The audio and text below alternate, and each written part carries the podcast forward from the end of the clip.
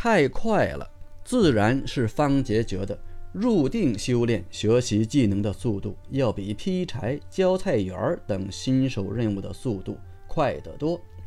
要是浇菜园的话，想把二百级基本内功升到二百零一级，起码得连续不断浇四个小时；而入定修炼的话，居然只用一个小时。不过相对而言，还是有两点遗憾。一个是每种新手工作会同时提高两项基本武功的熟练度，而入定修炼一次只能提高一项技能的熟练度。另一个就是每学习一次要消耗一点潜能。不过方杰这八个月来不停地做新手任务，也积累了近八十万潜能，所以目前还不用担心潜能的问题。至于太慢了，当然是潜能消耗的速度相对而言实在太慢了。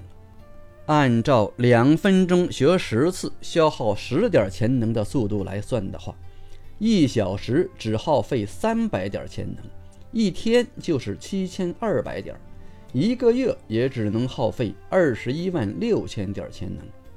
如果要将目前的这些潜能耗完，至少得关在练功房里睡上三四个月。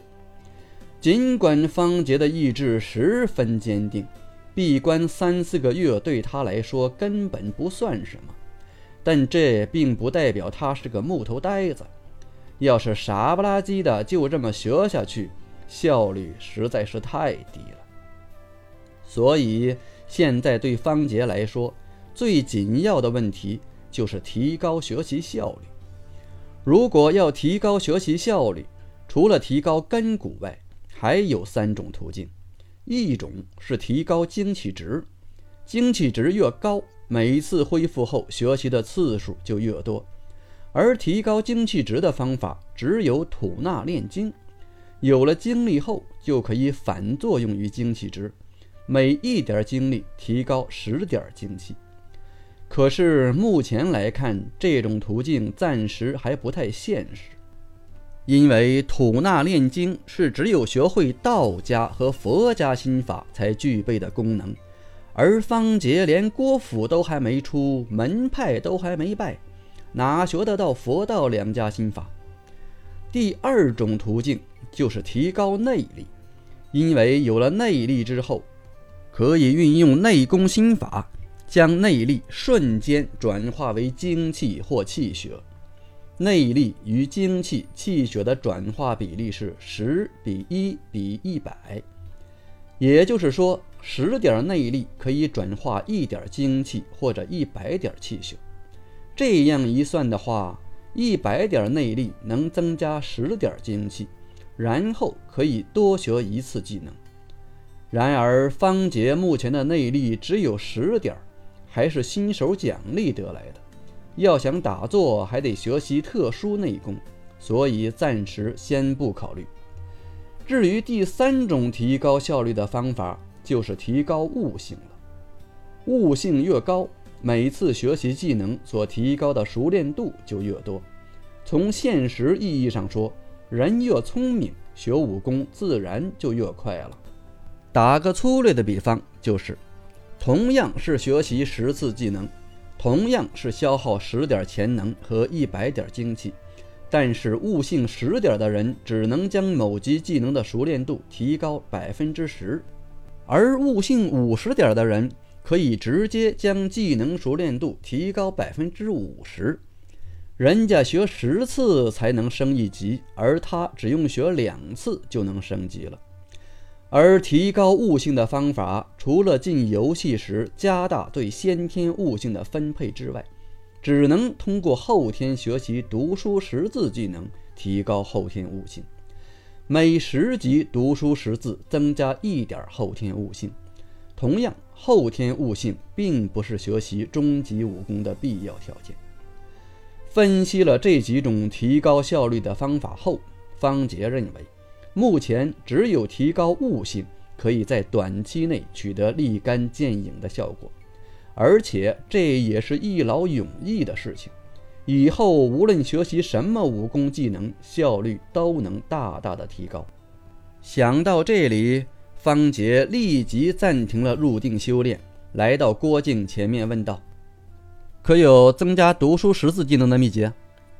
郭靖点头笑了笑，拿出一本秘籍给了方杰，说道：“这本是《三字经》，可以将读书识字提高到一百级。”一百级之后，再找郭某讨要百家姓。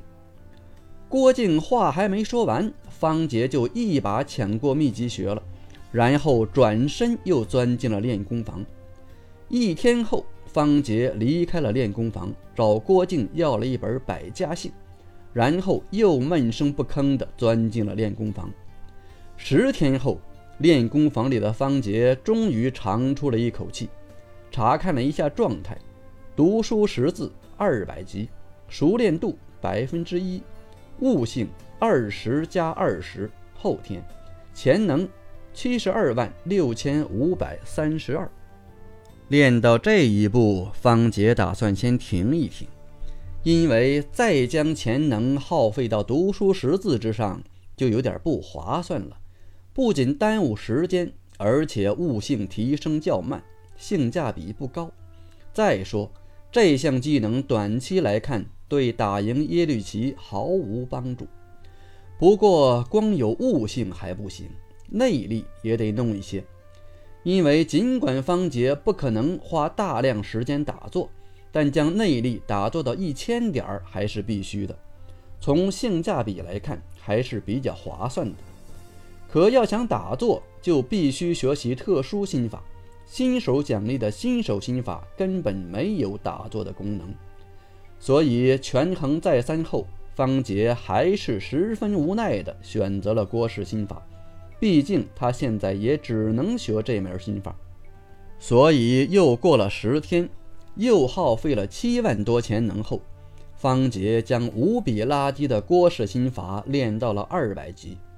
之所以练到二百级，主要是因为特殊内功级别越高，打坐的速度越快，内力增加的速度自然也就越快了。不要看二百级似乎很吓人，也不要认为十天就能练到二百级似乎很不合理。二百级是个什么概念呢？如果与传统网游比较的话，类似于传奇里的二十级的存在。如果说将十项武功技能都练到二百级，只要三个月的时间，那么练到三百级至少得三年。如果想练到五百级，没三十年时间几乎是不可能的。其实三十年时间也不算太长，毕竟这只是游戏时间，游戏时间和现实时间的比例是二十四比一。换句话说。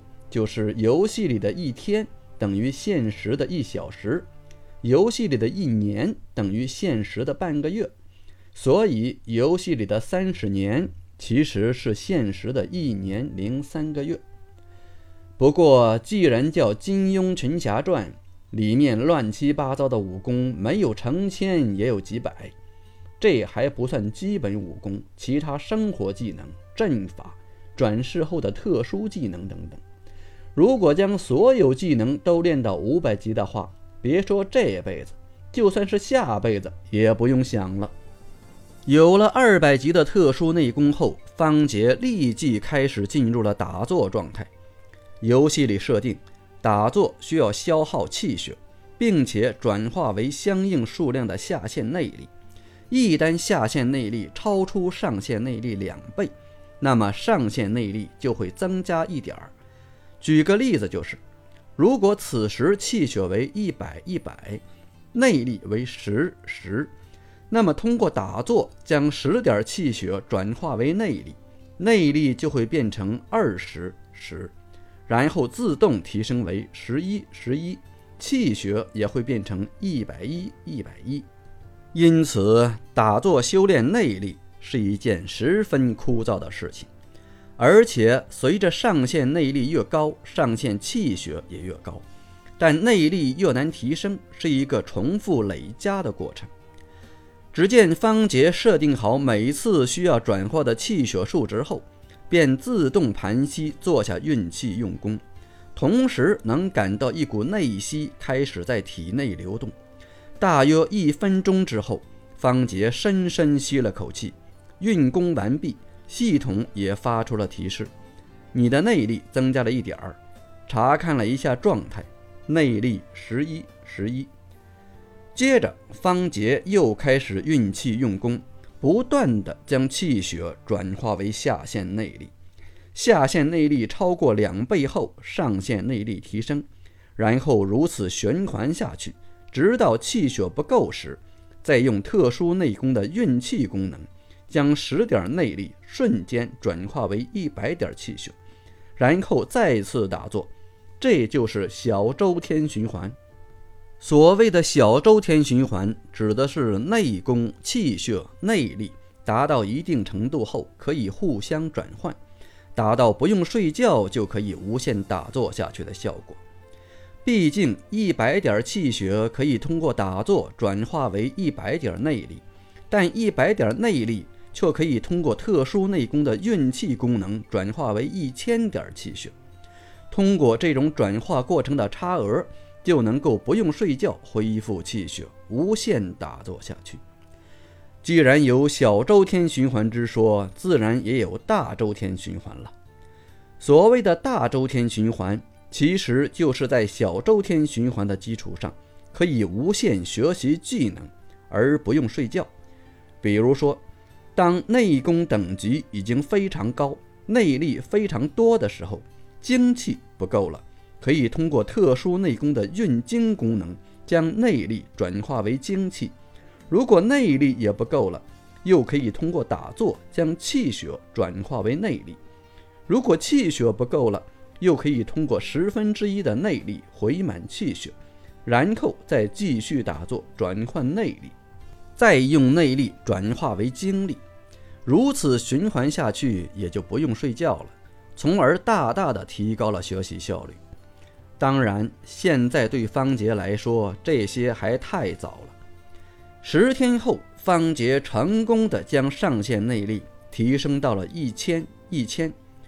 而游戏进行到现在，方杰已经在郭府里待了足足九个月，而且目前看来似乎还没有出府的希望。又花了两个月的时间，方杰将剩余的六十多万潜能全部学完了。而此时他所掌握的武功技能才只练到了二百四十级，离耶律齐所说的二百五十级还有一些距离。